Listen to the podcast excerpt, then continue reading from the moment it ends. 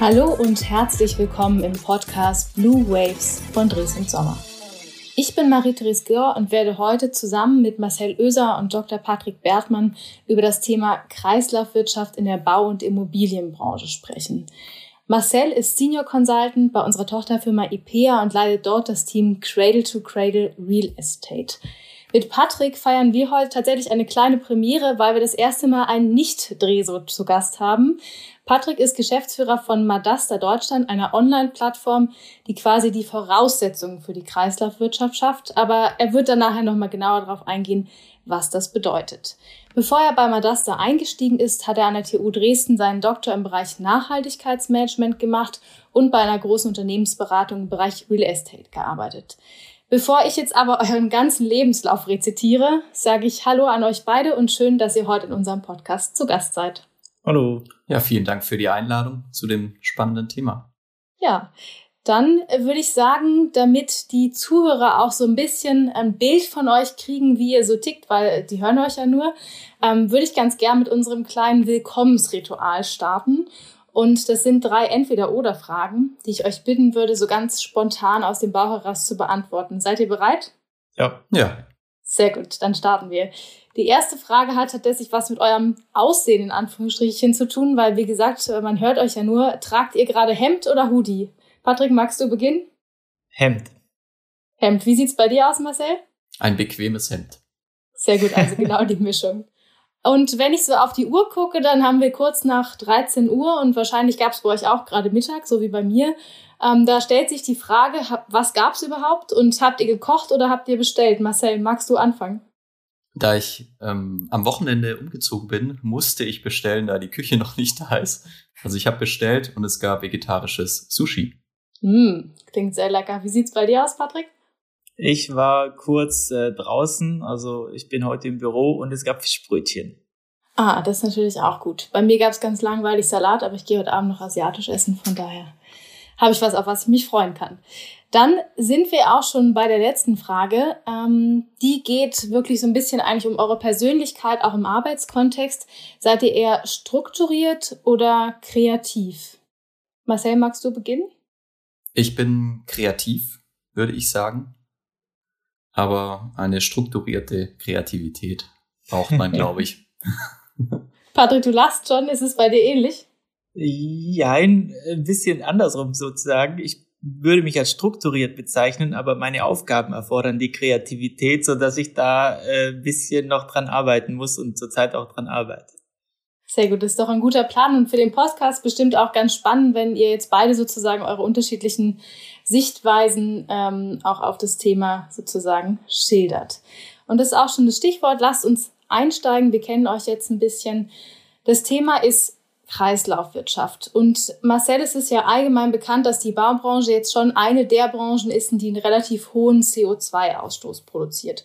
Und diese Kreislaufwirtschaft, auch Circular Economy genannt und auch Cradle to Cradle, sind ja nun Ansätze, die genau dem entgegenwirken sollen. Kannst du unseren Zuhörerinnen und Zuhörern einmal kurz und knapp erläutern, was sich hinter diesen beiden Begriffen verbirgt? Ja, gerne. Also zunächst einmal vielleicht ähm, das Thema Cradle to Cradle, C2C. Ähm, Im Prinzip, es ist ein Designprinzip und das hat sich ganz praktisch an der einfachen Natur hm, das ein Vorbild genommen. Das heißt, das Ziel ist es im Prinzip äh, nicht nur negative Einflüsse zu minimieren, also immer effizienter zu sein, sondern eigentlich einen positiven Fußabdruck zu hinterlassen. Und so ist es dann eben wie in der Natur, dass wir eben nicht weniger Abfall äh, produzieren, sondern es entsteht eigentlich immer eine Art Nährstoff. Also es kann immer wieder für den weiteren Kreislauf bereitgestellt werden. Und nach dem Prinzip entstehen dann eben auch Produkte und Prozesse, Gebäude oder ganze Städte, die eben dann auch sicher sind für den Menschen, sicher für die Umwelt und eben dann auch CO2 mindernd äh, wirken. Und äh, das Prinzip ähm, unterstützt eben die Umsetzung einer anderen Wirtschaftsweise, sprich der Circular Economy. Und äh, wie es praktisch übersetzt auch schon heißt, dass wir aus dieser linearen Denke, Take, Make, Waste, sozusagen in Kreisläufe denken, um nicht mehr noch mehr Abfall zu produzieren, weil Ressourcen sind endlich, sondern eben diese Endlichkeit zu durchbrechen und in unendliche Kreisläufe das Ganze zu schaffen. Super. Danke dir für diese kurze Begriffsklärung und auch so ein bisschen den Einstieg in das Thema. Patrick, jetzt hast du ja eine, wie ich schon zu Beginn gesagt habe, eine Online-Plattform ins Leben gerufen. Ähm, Madaste heißt sie. Kannst du einmal erklären, wie es überhaupt dazu kam und dann auch, was Madasta macht, beziehungsweise welchen Mehrwert sie auch konkret bietet? Ja, sehr gerne. Also ins Leben gerufen, zumindest in Deutschland. Ähm, man muss sagen, das Ganze kommt aus den Niederlanden und ähm, die Mitgründer oder die Gründer damals hatten genau das, was Marcel eben ansprach im Kopf, es kann nicht immer weiter linear gewirtschaftet werden, es muss irgendwas Zirkuläres stattfinden. Und die Frage ist eben, was sind die Voraussetzungen? Zum einen klar das Design, die Planung, aber dann eben auch das Wissen, die Transparenz, was wurde eigentlich verbaut. Und das war so die Grundidee. Deshalb ähm, wurde Madasta, das Kataster für Materialien, ähm, erfunden, sage ich mal. Also angelehnt an das Grundstückskataster. Die Idee, alle Materialien, alle Produkte zu registrieren um einfach zu wissen, was ist wo verbaut. Und wenn wir dann Richtung Sanierung, aber auch vor allem Rückbau denken, dass wir dann einfach die Informationen haben, wo ist welches Material, wo ist welcher Rohstoff drin und wie können wir den in dem nächsten Leben, in dem nächsten Bauwerk äh, einsetzen. Diese Informationen gibt's bisher nicht oder nur sehr rudimentär in der Excel, irgendwie vielleicht noch in einem Aktenordner. Und die Idee war eben, das online in die Cloud zu packen, mit einem einfachen Zugang, sicher, aber auch eben so, dass die Informationen am Gebäude bleiben. Das heißt, wenn dann ein Gebäude verkauft wird, geht auch der Zugang auf Madast an den nächsten Eigentümer über, sodass immer der Eigentümer den vollen Zugriff auf diese Materialinformationen hat. Das ist sozusagen die Neuerung und ähm, der, ja, das, was Madast da ausmacht. Und die Informationen kann man dann nutzen, ähm, um zum Beispiel im Reporting, also ESG-Reporting, ähm, zu berichten, wie viel CO2 steckt zum Beispiel in den Materialien, wie zirkulär sind diese, also wie viel Sekundärmaterial steckt schon in meinem Gebäude oder ähm, was passiert eigentlich am Ende damit. Also solche Informationen sind auch äh, gespeichert, wie gut kann ich ein Gebäude, ein Produkt wieder zurückbauen, bis hin zu einem finanziellen Wert, weil wir auch sagen, diese Endlichkeit der Ressourcen hat ja auch was mit Wert zu tun. Das heißt, äh, Materialien, Rohstoffe sind was wert und den wollen wir auf Madaster ausweisen, sodass sich auch lohnt, zurückzubauen, weil ich dann Materialien verkaufen kann. Perfekt, danke dir. Eine Frage, die ich mir jetzt gerade gestellt habe, ist, ähm, du hast am Anfang angesprochen, das soll natürlich Transparenz schaffen. Ähm, ist es was, was jetzt einfach irgendwann mal jemandem eingefallen ist, der gesagt hat, das wäre jetzt nett, wenn wir da irgendwie ein bisschen Transparenz schaffen? Oder hing es auch im Zusammenhang mit diesem ganzen Thema ESG, also Environmental Social Governance, wo es ja auch bestimmte, sagen wir mal, politische Vorgaben gab, die gesagt haben, wir müssen da einfach mehr Transparenz schaffen? Hm. Also eigentlich würde ich sagen, war, war das davor der ganzen ESG-Thematik, zumindest mit der Relevanz, die sie jetzt hat. Aber klar, die Informationen, die auf Madasta gespeichert sind, sind perfekt jetzt, um äh, das Reporting äh, leisten zu können. Gleichzeitig muss man sagen, die Niederländer sind da weiter voraus. Das heißt, es kann schon sein, dass auf nationaler niederländischer Ebene bereits solche Anforderungen bestanden 2015, 16, als das Ganze gegründet wurde. Also, dass es schon da auch einen Einfluss hatte. Und man muss vielleicht dazu sagen, ähm, dass diese Nach oder das Nachhaltigkeitsverständnis sich auch einfach entwickelt hat. Das heißt, ähm, man hat schon erkannt, dass man allein mit Energieeffizienzmaßnahmen, wenn wir jetzt im Gebäudesektor beispielsweise bleiben, eben nicht den gewünschten Beitrag zu Klimaschutzzielen erreichen, äh, wie sie notwendig sind. Und wir brauchen vorher aber erstmal eine Verlässlichkeit über die Daten, äh, die Transparenz, äh, die der Patrick eben genannt hat. Und daraus können wir dann auch neue Lösungen entwickeln. Aber die Datengrundlage, die ist eben sehr wichtig. Ähm, Marcel, wo du gerade schon sprichst, was würdest du denn sagen aus deiner Perspektive heraus? Warum lohnt es sich für die Baubranche ganz besonders, da rein zu investieren? Weil es ist natürlich schon auch ein Aufwand, ähm, da sozusagen Sachen umzubauen, ähm, anders zu machen, in so eine Online-Plattform einzutragen, wo man erstmal denkt, nehme ich den Aufwand überhaupt auf? Also wenn ich sozusagen so eine Pro-Kontra-Liste machen würde, ähm, weshalb würdest du sagen, steht es ganz klar auf der Pro-Seite? Es wurden, glaube ich, schon ein paar Gründe oder vielleicht auch Motivation genannt. Also Transparenz einmal ähm, darüber, was tue ich denn tatsächlich mit dem Gebäude im Zuge der Nachhaltigkeit, im Zuge äh, des Ressourceneinsatzes, ähm, der Verursachung von Abfall. diese ganzen Informationen sind bis dato nie wirklich ja vorhanden gewesen. Und ähm, dadurch, dass jetzt auch solche Themen wie ESG äh, oder den, der Circular Economy Action Plan seitens der EU dann auch an Fahrt gewinnt, ähm, ist es natürlich auch notwendig, diese Daten bereitzustellen. Ähm, ähnlich wie ein Energieausweis ähm, ist also das Interesse dann auch schon bald sehr groß da, genau zu wissen, was das Gebäude beispielsweise auch kann. Und da hilft natürlich Madaster mit ihrer Datenstruktur, das dann auch transparent über die Nutzung hinweg zu speichern ähm, zu verarbeiten und eben einem Gebäude auch quasi eine neue Identität zu, äh, zu geben. Aber im Prinzip, es gibt zwei sehr wichtige Gründe. Einmal ähm, die Lösung für das Klima- und Ressourcenproblem, ähm, zu dem eben die Baubranche erheblich beiträgt. Also das ist, glaube ich, ein Grund, aber auch eine Motivation, warum wir eben gerade diese Daten oder diese, sage ich mal, Kreislaufthematik auch mit den Gebäuden oder mit der Baubranche verknüpfen müssen. Und als größter Verbraucher eben von den globalen Ressourcen, also Material, Wasser etc. und Verursacher von Abfall, ähm, da muss die Baubranche da eben eine Schlüsselrolle einnehmen. Und wenn wir dann also das ähm, Prinzip dort anwenden, das Cradle-to-Cradle-Design-Prinzip und die Daten dann auch entsprechend sammeln, dann lohnt es sich, Deshalb, weil wir einen enormen Beitrag zu den Klimaschutzzielen beitragen, beitragen können. Und der zweite Grund, äh, weil Nachhaltigkeit äh, ist ja nicht nur ökologisch, sondern äh, sozial, aber auch ökonomisch, vor allem auch ökonomisch äh, zur Umsetzung eben von diesem neuen Wirtschaftsmodell, und zwar der Circular Economy, braucht es ja Leitlinien oder eine Hilfestellung. Und C2C bietet das ähm, und bietet dann eben auch diesen neuen äh, Informationspool. Und dadurch entstehen eben auch neue Businessmodelle, wie zum Beispiel Pfand, Rücknahme, Leasingmodelle etc. für Hersteller, weil sie beispielsweise ihre Produkte wieder zurücknehmen, weil sie wissen, wo sie verbaut sind, in welcher Qualität, sie können sie wiederverwerten, sie können sie wiederverwenden. Dadurch sinkt äh, die Rohstoffabhängigkeit vom Markt ähm, und äh, auch die, die Unabhängigkeit in Bezug auf die klassische Lieferkette äh, kann dadurch reduziert werden.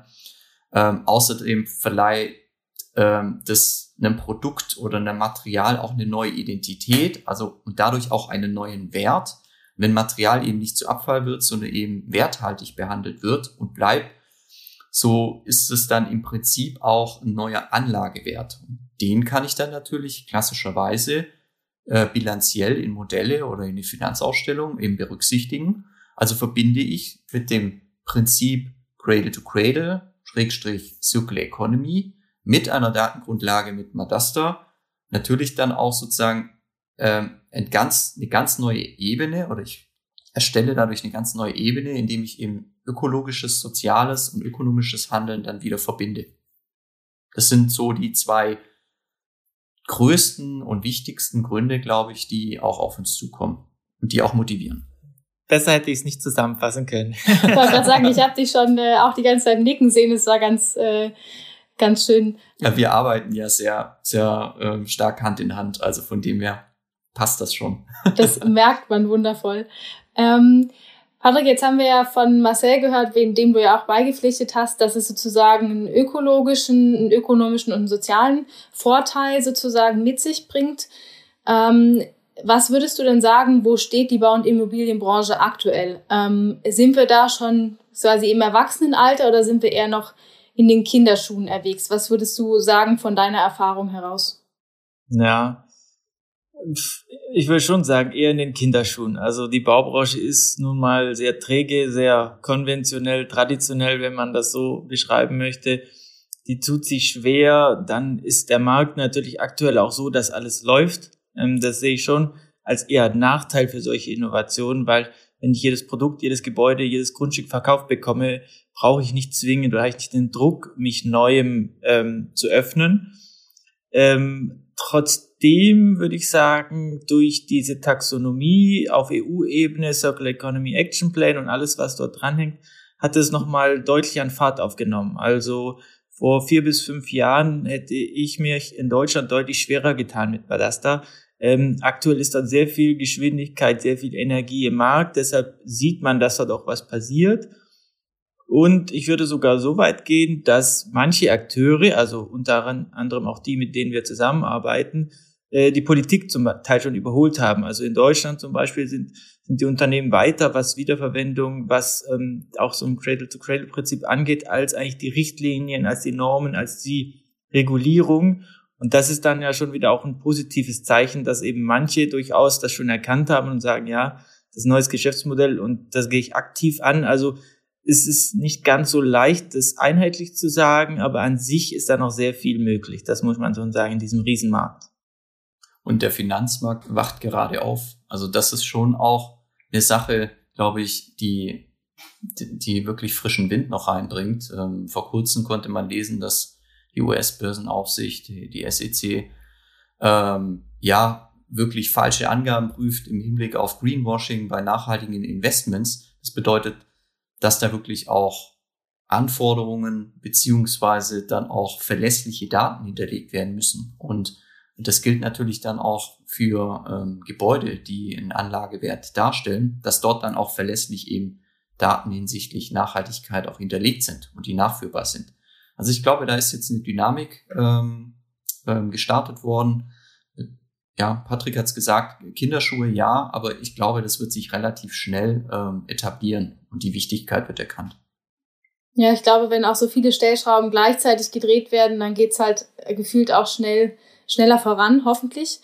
Ähm, mich würde tatsächlich interessieren, ähm, gibt es ein Land, wo ihr sagt, also Patrick, du hast ja auch am Anfang gesagt, dass Madasta zum Beispiel ursprünglich aus den Niederlanden kommt.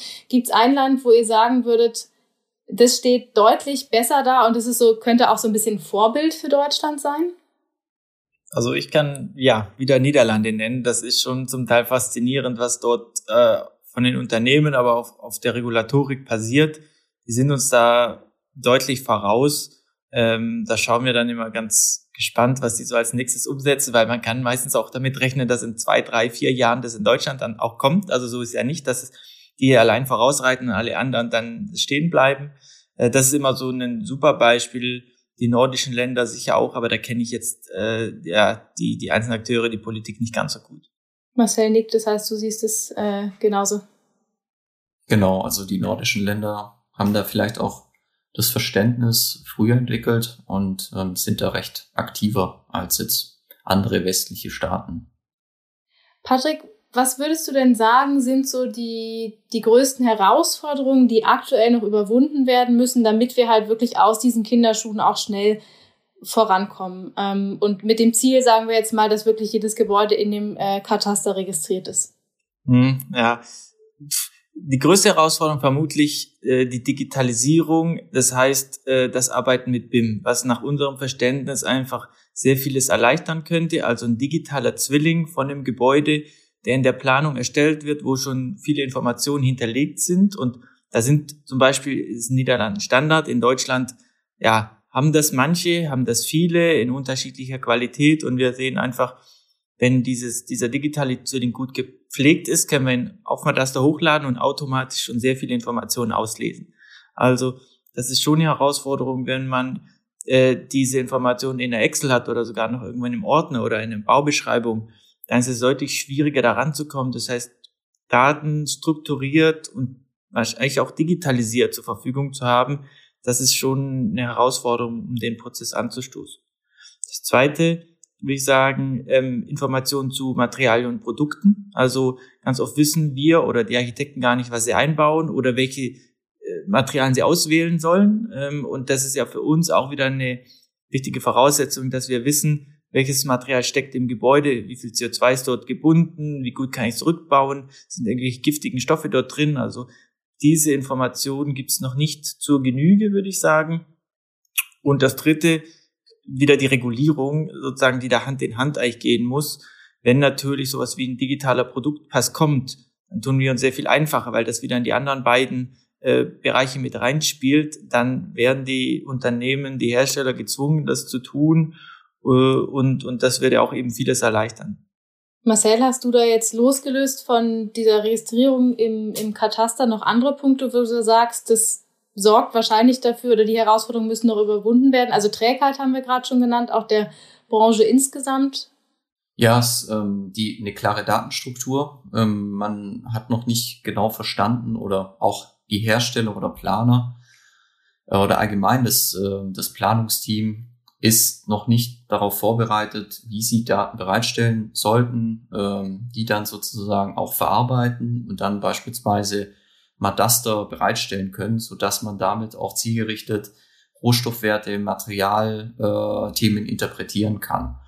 Und ähm, diese Datenstruktur, man ist da jetzt gerade dran. Es gibt einige Forschungsprojekte. Ähm, es gab zum Beispiel aus dem Horizon 2020 Programm das sogenannte BUMP, Building as Material Banks, wo das erste Mal wirklich auch identifiziert wurde, welche Indikatoren brauche ich denn überhaupt, um später verlässlich über Materialien eine Aussage treffen können, äh, zu können im Gebäude. Ich habe ähm, heutzutage kaum Informationen beispielsweise über die Fügetechnik, also wie wird überhaupt was, welches Material zusammengefügt, wird es geklebt, wird es verschraubt. Ähm, das muss man sozusagen erfragen. Ein automatisierter Hinweis, zum Beispiel in BIM, und eigentlich ist dort dieses kleine i, die Information, genau das, um das es sich drehen sollte. Äh, wenn man das erweitert, ähm, dann ist man wirklich einen großen Schritt weiter, zumindest mal die Transparenz auf ein gutes Niveau zu bringen und dann kann ich mich auch um Lösungen, um bessere Lösungen dann auch kümmern. Vielleicht ein Punkt, der mir gerade noch einfällt, auch Gerne. losgelöst vom Kataster, ähm, dass eben die verschiedenen Akteure, die im Bauprozess beteiligt sind, mehr miteinander arbeiten, mehr zusammenarbeiten, sich austauschen. Also, dass eben aus der Kette ein Kreis wird, dass die Planer, das hat der Marcel schon angesprochen, miteinander sprechen, also der unterschiedlichste Planer, die dann aber auch mit dem Projektentwickler, mit dem Bestandshalter bis hin zum Rückbauunternehmen, dass auch eben der Rückbauer weiß, welche Anforderungen hat eigentlich der Architekt. Der Architekt weiß, welch, wie muss ich planen, damit der Rückbauer später äh, leichter an diese Dinge kommt, also diese Fügetechniken und so weiter. Äh, das ist, glaube ich, auch noch was, die die ganze Branche nochmal neu lernen muss, dass es eben jetzt nicht in so Silos ähm, gedacht werden kann, sondern dass man dort ja zusammen die, die Lösung finden muss. Und es werden sich wahrscheinlich auch neue, sag ich mal, Berater, Planer oder Disziplinen entwickeln, wie ein äh, Materialberater, ein Circular Engineer. Vielleicht gibt es auch gar keine ähm, Abbruchunternehmen oder Abfallentsorger mehr, sondern das sind dann Rohstoffhändler.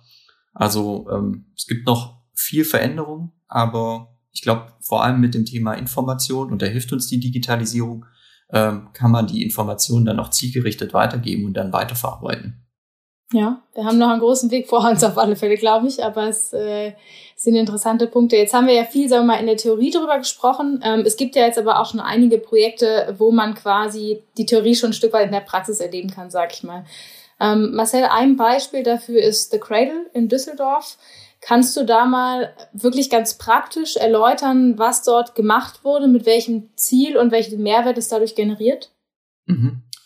Genau, also The Cradle in Düsseldorf das wurde ja von den HPP-Architekten entworfen und äh, wird von Interboden, dem Projektentwickler, als Neubau, als Büroneubau in Holzhybrid-Konstruktionsweise äh, eben dort ähm, erbaut, geplant und dann betrieben. Und das Ziel war da ganz klar, sozusagen die C2C-Aspekte ähm, ja in einer Art Pilotvorhaben dann auch umzusetzen. Wichtig dafür war am Anfang überhaupt einmal die Ziele zu definieren und nach welchen Kriterien ich dann praktischerweise planen soll. Also ganz einfaches Beispiel äh, in der Erstellung von den Bauteilen, wo jetzt der Architekt und der Bauphysiker und vielleicht der Tragwerksplaner ähm, in der ersten Konzeption zusammensitzen. Dort kann ich schon Weichen stellen, indem ich dann frage, ähm, ist das trennbar? Ist es recyclingfähig? Ähm, ist es ein gutes Material? Welchen, welcher Materialwert äh, wird ähm, das Material dann zukünftig haben, ist es rückbaubar. Und allein mit diesen Indikatoren oder Fragen hat man dann auch eine ganz andere Datengrundlage, weil ich die Daten auch einholen muss und danach auch bewerten muss. Und dadurch entstehen dann auch wieder kreislauffähigere ähm, Systeme. Und ähm, das führt sich dann eben in der Planung mit. Wir waren dann beteiligt als Circular Engineer. Das heißt, wir haben in der Planung als Planungsbeteiligte die einzelnen Fachgewerke und Fachdisziplinen auch wirklich beraten und haben gemeinsam eben nach diesem ja, Kreislaufansatz, nach Cradle to Cradle eben dann auch Lösungen gesucht und die Information dann auch äh, gesammelt. Und das Schöne bei dem ähm, Projekt ist eben, dass wir dieses BIM-Modell, also das I, auch noch geclustert haben. Wir haben äh, Schlüssel identifiziert, dass sozusagen ein Polygon, das eine Wand darstellt, auch weiß, dass es genau das Bauteil ist und dann auch weiß, aus welchen Schichten und welchen Materialien es besteht. Und das macht es natürlich dann für äh, ein Kataster wie Madaster eben einfacher, BIM-Modell zu nutzen, die Informationen einzuholen und dann habe ich genau die Grundlage, die ich brauche, um eine Zirkularität am Gebäude auch feststellen zu können. Und so hat man den Koordinationsaufwand, äh, die Ziele müssen neu definiert oder anders definiert werden. Wir haben äh, in der Planung begleitet, hands-on sozusagen äh, an Lösungen gemeinsam zu arbeiten. Information und ähm, Identifikation mussten eingeholt werden und geschaffen werden. Und daraus ergibt sich einfach ein, ja, ein neuer Datenschatz, mit dem man dann ähm, praktisch dieses Circular Economy Thema dann auch beantworten konnte. Ja, und jetzt haben wir einen sogenannten Materialpass, also ähnlich wie zu einem Energieausweis, einen Materialausweis praktisch geschaffen, sogenannten Building Circularity Passport. Der wertet das Gebäude aus, er zeigt genau, äh, welche Trennbarkeiten ich habe, welche recyclingfähigen Materialien. Die Information übersetzt der Patrick praktisch und kann dann genau auch sagen, äh, lieber Projektentwickler, du hast hier gerade so und so viel Millionen äh, Euros an Rohstoffwerten verbaut und herzlichen Glückwunsch, da hast du sogar noch in der Zukunft äh, Zugriff drauf. Und das ist genau, glaube ich, dieses Thema, wo man dann auch wieder das Thema Ökologie, äh, Fortschritt, Innovation, aber dann auch Ökonomie eben zusammenbringt. Also ich stelle mir das sehr spannend vor, Patrick, wenn du immer Leuten gute Nachrichten überbringen kannst, in Zukunft sind sie dann auch reich. Also übertrieben natürlich. ähm, wobei mich tatsächlich in dem Zusammenhang noch die Frage interessieren würde, du hast ganz am Anfang gesagt, du bist eher so der strukturierte Typ, ne? Kataster, Register klingt auch irgendwie bisschen danach, brauchst aber immer mehr Kreatives. Mich würde interessieren, an welchem Punkt brauchst du sozusagen diese kreativen Gedanken, Ideen? Ähm, kannst du das versuchen zu umreißen? Ja, also ich, mir fallen spontan zwei Dinge ein. Das eine ist eben in diesen Prozessen, wir sind jetzt nicht die Bau- und Planungsberater, aber merken dann doch immer wieder, dass sehr vieles dort noch am Anfang ist. Also das, was Marcel auch eben beschrieb, dass es ein Prozess ist und alle Beteiligten dazulernen, das ähm, muss ich dann auch immer wieder kommunizieren und sagen, ich kann Ihnen noch nicht die fertige Lösung bieten, aber das und das haben wir bisher schon gelernt, so können wir das jetzt einsetzen. Also das ist einfach noch ein Gebiet, auf dem sehr viel Neues entsteht und wo man wirklich deshalb auch gut mit diesen Pilotprojekten arbeiten kann oder muss, dass man eben lernt, was funktioniert und was nicht und kann dann den nächsten Schritt gehen. Das ist eigentlich total interessant. Und das Zweite ist natürlich schon, wie ich ansprach, die Baubranche eher traditionell. Ähm, die fragen natürlich immer, was bringt das mir, was kostet das? Und so muss ich für den Architekten mir äh, diese Ideen zurechtlegen für den Bauherrn, für den Planer, für den Rückbauer. Also man kann nicht aus einer Sicht auf diese ganze Sache sehen, sondern muss natürlich immer die einzelnen Perspektiven einnehmen. Das in so einem ganzen neuen Feld.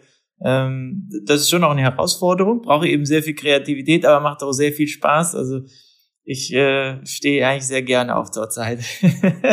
sehr gut, das ist doch die Hauptsache, dass man das dann trotzdem auch gerne macht. Ich glaube, Kosten sind auch ein guter Stichpunkt äh, oder ein gutes Stichwort. Ähm, wir haben mit The Cradle ja über Neubaugebäude gesprochen. Das heißt, da wurden vielleicht Anträge für Finanzen ähm, gestellt, wo entsprechendes Budget auch da ist. Jetzt haben wir ja aber die Situation, dass der Neubau auch ein Bereich ist, aber es gibt natürlich auch ganz, ganz viele Bestandsimmobilien. Ähm, Marcel, was würdest du denn sagen? Kann man dieses Prinzip auch auf Bestandsimmobilien übertragen, die sozusagen wie so nachrüsten bzw. Daten nachsammeln. Ähm, geht es? Ja, genau. Also das Prinzip lässt sich natürlich anwenden, aber der gravierende Unterschied, wie du schon gesagt hast, äh, die Datengrundlage, die ist natürlich eine völlig andere. Ich habe eine bebaute Umwelt und hatte sozusagen nie diesen ganzen Prozess vorgelagert, dass ich mir eben die Mühe mache, äh, mir zu überlegen, was ich verbaue, in welcher Art und Weise und wie kann das wieder zurückgeführt werden. Ähm, Schadstoffgutachten heutzutage zeigen es. Wir wissen ja nicht mal, was wir verbaut haben. Das heißt, das ist immer eine Überraschung, ähm, was wir sozusagen dort finden und können damit dann eigentlich gar nicht verlässlich sagen, welche Materialsubstanz, welchen Wert wir vorfinden. Wir äh, sind aber dabei und ähm, Kollegen aus München von der EPA, die das Thema Urban Mining dahingehend dann auch ähm, die Prozesse entwickeln, dass wir das eben auch für den Bestand schaffen. Das heißt, ähm, dass wir über ähm, eine, ja, einen Identifikations- und Informationsprozess eben Datengrundlage schaffen und dann sagen können, okay, wie viel Prozent beispielsweise des Materials ist auch wieder vielleicht einsetzbar im Hochbau, äh, wo müssen wir drauf achten, was ist vielleicht, was hat kein Wert mehr in vielerlei Hinsicht, also ob es jetzt Rohstoffwert oder ein, sozusagen ein Wert für die Umwelt ist, sondern eher ähm, toxische Inhaltsstoffe ähm, hat. Äh, so müssen wir das sehr stark identifizieren. Und dann kommt es eben auch darauf an, äh, Bestandsimmobilie, inwieweit möchte ich die beispielsweise auch anfassen? Geht es nur um den Ausbau, den Innenausbau? Geht es darum, wirklich eine Kernsanierung durchzuführen? Welche Möglichkeiten habe ich? Und so muss ich dann in verschiedenen Layern denken. Das heißt, Ausbau, Mieterausbau, da kann es auch sein, dass alle fünf Jahre der Mieter wechselt, dann sind das ganz andere Materialien, Zyklen, Einbautechniken, Systeme, die da zum Einsatz kommen, als wenn ich jetzt eine Fassade komplett neu sozusagen erstelle. Und ähm, da muss ich dann natürlich auch ähm, mich vielleicht auch mal mit Herstellern, aber dann auch mit wirklich kreativen Köpfen, Architekten zusammensetzen und dann spezifisch Lösungen finden. Prinzip gleich, die Vorgehensweise etwas anders und äh, aber wir schaffen da trotzdem eine Datengrundlage bestmöglichst, um eben auch dieses Urban Mining Prinzip dann auch später ähm, ja anwenden zu können. Du hast jetzt äh, zweimal von Urban Mining gesprochen. Ähm, ich gestehe, ich weiß nicht, was sich hinter dem Begriff besteckt und äh, ich glaube, das geht unseren Zuhörern ähnlich. Kannst du das einmal noch kurz erklären? Im Prinzip ähm, möchte Urban Mining das Ziel verfolgen, dass wir die bebaute Umwelt als Ressource erkennen. Das heißt, dass wir sozusagen wie in der Mine unsere Rohstoffe schürfen, äh, sozusagen in den Gebäuden selbst, die Wertigkeit oder um die Wertigkeit wissen und entsprechend dann im besten Fall auch hochwertig oder in der gleichen Qualität, wie es damals eingebaut wurde, auch wieder zu verwenden oder wieder zu verwerten. Und äh, dieses Mining oder diese, äh, dieser Abbau von Rohstoffen, die sozusagen schon mal gebaut sind, das bedarf eben auch eine gewisse Datengrundlage. Und ähm, da gibt es positive Beispiele wie die Stadt München, die jetzt wirklich auch ein Materialkataster sozusagen aufsetzt äh, für ihre Bestandsimmobilien, äh, was ja Madasta auch sozusagen hält und dann die Information speichert. Und ähm, dann kann ich eben auch über die Nutzung hinweg, sollte an einer Stelle etwas rückgebaut werden und an anderer Stelle wird etwas neu gebaut, dann kann ich sozusagen ein Stoffstrommanagement dann daraus auch generieren. Von der einen Seite kommt's und in die, äh, zur anderen Seite geht's und somit kann ich dann eben die Dinge auch verknüpfen. Jetzt haben wir gefühlt, kommen in jedem zweiten Satz kommt das Thema Daten vor. Das ist was, äh, womit ich tatsächlich gerechnet hatte, aber nicht in dem Umfang. Das heißt, ich glaube, das I in BIM, also die Informations sind wichtig, aber auch das ganze Thema Digitalisierung. Ähm, und zusätzlich auch noch das Thema Materialdatenbanken. Patrick, du führst jetzt beides so ein bisschen zusammen. Ähm, kannst du noch einmal sagen, welche Rolle die Digitalisierung, also wirklich so ein bisschen zusammenfassend, ähm, beim Schließen von Stoffkreisläufen spielt und dann quasi die anlagernde Frage, weil das äh, Marcel gerade schon mit der Stadt München gesagt hat, dass die quasi ihre eigene Datenbank aufbauen. Wird es zukünftig ganz viele unterschiedliche Datenbanken geben oder wird es sich irgendwie in einem bündeln? Was glaubst du? Mhm. Also ich würde sagen, die Digitalisierung spielt eine sehr große Rolle, wenn nicht sogar die wichtigste, weil ich glaube, ohne Digitalisierung wird eine Circular Economy in dem Sinne, wie wir es jetzt erklärt haben, nicht möglich sein. Einfach weil die Informationen, die wir brauchen, äh, nicht in der Art uns vorliegen, dass wir sie so nutzen können. Also dass es was bringt, beziehungsweise es wird entweder sehr viel langsamer oder sehr viel teurer. Das ist ja eben der Vorteil an der Digitalisierung, wenn die Daten gut strukturiert sind, also wenn immer die gleichen Attribute von dem Bauteil, sage ich mal, immer äh, die, die Materialien aufgesplittet sind in dem Volumen, dann daneben steht, wie viel CO2 steckt da drin, äh, welche toxischen Stoffe sind dran, wie gut kann ich es zurückbauen, wie ist das Recyclingpotenzial, wenn das alles immer gleich hinterlegt ist, dann kann natürlich so ein, ein Algorithmus oder ein Programm eben diese Dinge vielleicht da auslesen, verknüpfen, aggregieren und eben austauschen. Und das ist, glaube ich, schon, was du eben auch ansprachst. Ich glaube nicht, dass es diese eine Datenbank, dieses eine Tool geben wird, das alles kann. Ich glaube, es ist ja vermessen, das zu denken. Dafür ist das Ganze auch zu komplex. Deshalb ist es sehr wichtig, dass diese einzelnen Datenbanken miteinander sprechen, sag ich mal. Also, dass es eben möglich ist, dass äh, die Daten von einer Plattform oder von einem Tool in das nächste gehen können, Äh, ganz praktisch wäre es jetzt hier bei uns, dass dieser Building Circularity Passport von der EPA automatisch ähm, an Madasta geknüpft werden kann. Das heißt, alle Informationen, die die schon mal gesammelt haben, äh, müssen wir nicht nochmal in die Hand nehmen oder ordnen, sondern die, der, der, die Cloud oder der, das unser Programm weiß automatisch, wo er die speichern muss, damit dann äh, diese finanziellen Werte zum Beispiel rauskommen. Also das ist so ein ganz praktisches Beispiel oder und es dann Richtung Ökobilanzierung geht oder also dass, dass man noch detaillierter diese Umweltauswirkungen anschaut oder Richtung Marktplatz, also äh, Angebot und Nachfrage später mal zusammenzubringen. Dafür ist es wirklich wichtig, dass diese Systeme miteinander sprechen und da gibt es auch schon erste Initiativen oder auch Versuche, so eine Art ja, Struktur zu erstellen, die eigentlich beachtet werden soll, damit die Systeme gut miteinander äh, harmonisieren und sprechen können. Das heißt, wenn ich es richtig verstehe, ist es so, dass wir quasi wie so eine Art Standards jetzt gerade schaffen, ähm, die dann sozusagen zukünftig einfach so vernetzt werden, dass wir eine Datenstruktur haben, in der quasi alles, was wir wissen müssen, gesammelt ist, oder? Genau. Also und jetzt auf das Materialkataster bezogen ist ja auch so, äh, ist es dann egal, ob der Beton aus der Stadt München oder von der Commerz Real kommt oder von der Autobahn oder von dem Hochbau.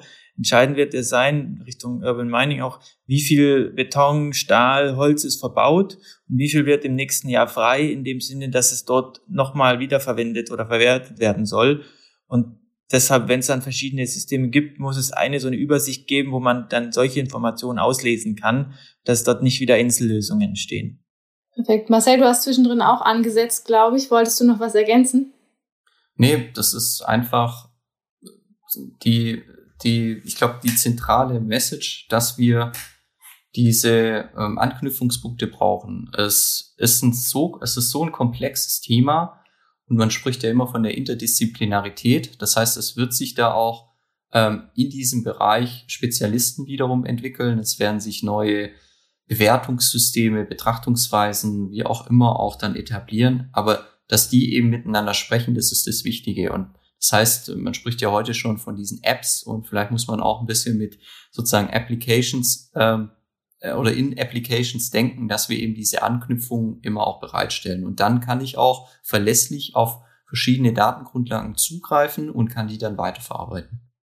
Ja, danke ähm, für die vielen Punkte. Wir haben quasi zum Anfang Ritual und zum Ende auch so ein bisschen. Und zum Ende versuchen wir mal den Blick in die Zukunft zu werfen. Das haben wir jetzt ein Stück weit bei dem Thema quasi Vernetzung ähm, und wie könnte das sein, wie, was für Datenbanken würde es geben, schon getan. Was würdet ihr denn sagen, wenn wir jetzt mal zehn Jahre vorausgucken, also 2031? Wie wird dann sozusagen das Thema Circular Economy und Cradle to Cradle inklusive Madasta in äh, der Bau- und Immobilienbranche angekommen sein? Marcel, magst du starten? Ja, ich, also ich bin erstmal persönlich davon überzeugt, dass das ein äh, Thema ist, das jetzt ähm, erstmal vielleicht in den Kinderschuhen ist. Ähm, es ist gestartet, aber es wird nicht mehr weggehen. Ich glaube auch nicht, dass äh, das Thema Digitalisierung äh, irgendwas ist, was irgendwann abgeschlossen ist, sondern es ist jetzt da und es hilft uns eben, die Dinge vielleicht besser zu machen. Und so ist es mit der Circular Economy auch. Wir werden uns einfach in den Wirtschaften und in den Modellen verändern müssen, damit wir eben kreislauffähiger werden. Das heißt, in zehn Jahren oder in der Zukunft wird sich die Immobilienwirtschaft enorm verändert haben, weil wir eben neue Betrachtungsweisen im Hinblick der Nachhaltigkeit, ähm, neue Wirtschaftsmodelle ähm, übertragen haben und sich dadurch vielleicht auch einfach die Identität von Gebäuden oder Produkten verändert hat und wir die ganz anders betrachten in ihrem Wert, in ihrer Auswirkung auf die Umwelt etc. Und wir brauchen dafür ganz klar Leitlinien oder ein Prinzip oder ein Designprinzip, nach dem wir auch handeln können. Weil ansonsten ist es natürlich schwer, etwas umzusetzen, äh, ohne dass man sozusagen ähm, ein Leitbild hat, woran man sich orientieren kann, was man aktuell natürlich in der Datenbereitschaft sieht. Aber das wird sich ändern und ähm, Cradle to Cradle ist eben das Designprinzip, das eben dieses Denken und ähm, auch sozusagen welche Informationen notwendig sind, implementieren, implementieren kann. Und ein Katastersystem wie Madaster versteht eben auch, wie sie sie verarbeiten müssen und dementsprechend A, die zwei Themen, die wir heute vorgestellt haben, werden sicherlich eine große Rolle spielen. ähm, auch in der Veränderbarkeit und B, die Immobilienwirtschaft wird sich darauf vorbereiten müssen, beziehungsweise verändert sich aktuell auch. Danke dir. Patrick, was sagst du in zehn Jahren? Wie sieht's aus? Na, ich würde mir schon wünschen oder ich gehe auch eigentlich davon aus, dass mehr als die Hälfte der Neubauprojekte schon zirkulär geplant und gebaut wird. Also ich glaube, der Druck ist einfach viel zu groß, das nicht zu tun. Ähm, ich meine, dass der Klimawandel Realität ist, sehen wir und dass wir was machen müssen, sehen wir auch. Deshalb denke ich auch, dass ein eher Trägersektor da die Fahrt aufnimmt und dann eben ein Riesenhebel ist, auch das Ganze umzudrehen. Und äh, ich wäre ein schlechter Geschäftsführer, wenn ich nicht sagen würde, auch die meiste der Gebäude sind da auf Madasta registriert und wir können sozusagen wirklich einen Kataster für Materialien bereitstellen für Produkte. Also das ist schon das ganz klare Ziel. Sehr gut. Dann würde ich sagen, sind wir drei uns zumindest schon mal einig, was die Vision dahinter ist und wie wir sowohl einen ökonomischen als auch einen ökologischen und sozialen Beitrag leisten können, nämlich mit Cradle to Cradle, Madasta und einer Circular Economy. Und damit sind wir auch am Ende unseres Podcasts. Vielen Dank euch beiden, dass ihr euch meinen ganzen Fragen gestellt habt und uns Einblicke gegeben habt. Und wenn Sie, liebe Zuhörer, jetzt an weiteren Informationen interessiert sind, dann klicken Sie gerne auf den Link in der Episodenbeschreibung oder vernetzen Sie sich auch gern direkt mit Marcel Oeser und Patrick Bergmann auf LinkedIn. Ich sage vielen Dank fürs Zuhören und bis zur nächsten Folge Blue Waves, dem Podcast von Dres und Sommer.